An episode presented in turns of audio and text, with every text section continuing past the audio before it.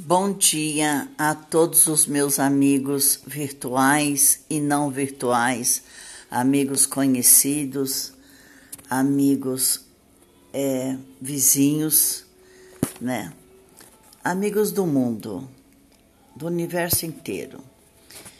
Eu venho, a partir de hoje, todos os dias, eu vou contar um pedaço, um pedacinho da minha história. Eu vou começar com a história de quando eu me lembro que eu deveria ter uns 3, 4 anos de idade.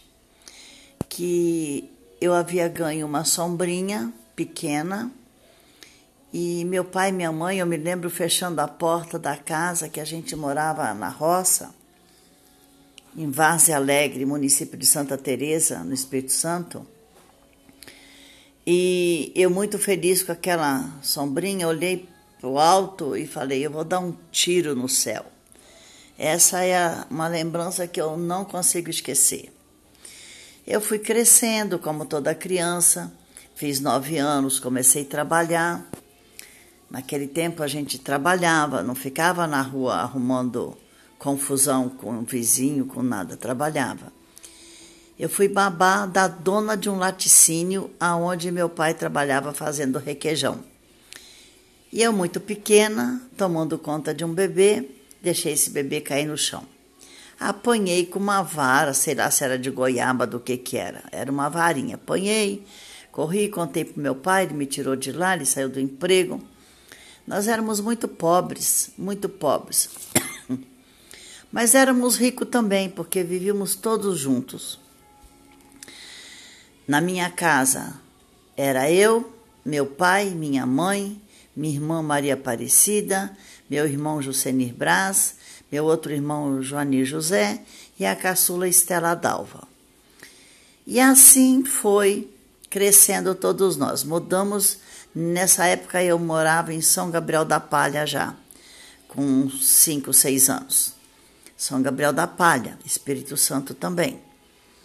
Mudamos para a capital, então, para Vitória. Procuramos um bairro onde tínhamos um tio-avô. Esse tio-avô era rico, tinha várias casinhas de aluguel, onde meu pai alugou uma casinha. E lá fomos morar. Moramos lá até que meu pai conseguiu um emprego de servente de pedreiro, porque até então meu pai só sabia apanhar café na roça. Moral da história. Aí ele conseguiu um dinheiro, construiu uma casa que metade da casa era em cima de uma pedra e a outra metade era bem próximo do, do braço do mangue do mar.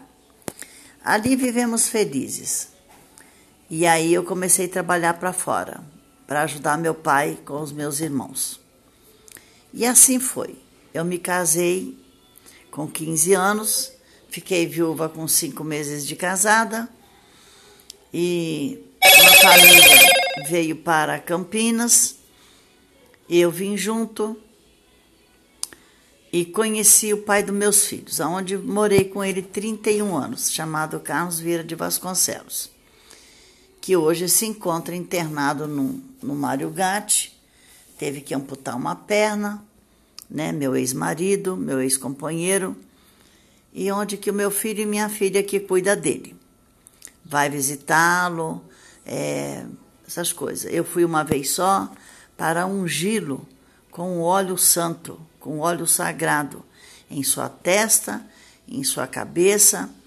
Perdoei os pecados dele, todos cometidos a mim, pedi perdão dele para que ele me perdoasse, eu o perdoei e aí fiz uma oração pedindo que Deus o perdoasse de todos os seus pecados.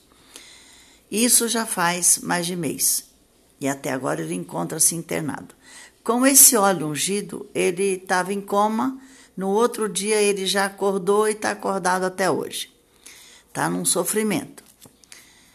Contando para vocês esses pedacinhos, para que vocês entendam que a vida é bela, que o sol é lindo, que a lua é linda. E amanhã, com certeza, eu contarei mais. Gostaria muito que vocês que ouvissem esse podcast entendessem que a vida se resume muito pouco. em ser somente feliz. E é isso que eu quero. Tenham um excelente dia. Em nome de Jesus, eu vou abençoar vocês, porque eu creio em Deus Todo-Poderoso, eu creio em Jesus Cristo, Filho de Deus vivo, e creio no Espírito Santo do Senhor. E eu vou encerrar assim, desse jeito que eu vou dizer: Senhor, tem de piedade de nós. Ó Senhor, tem de piedade de nós. Tem misericórdia de nós, pois estamos, sobretudo, fartos de desprezo aqui nessa terra, de governantes, de inimigos invisíveis, de pragas, de peste que assolam a nossa terra. Tem de piedade de nós, Senhor. A nossa alma está extremamente triste, chorosa. A nossa alma pertence a Ti, Senhor, e a mais ninguém. Assim eu encerro o podcast.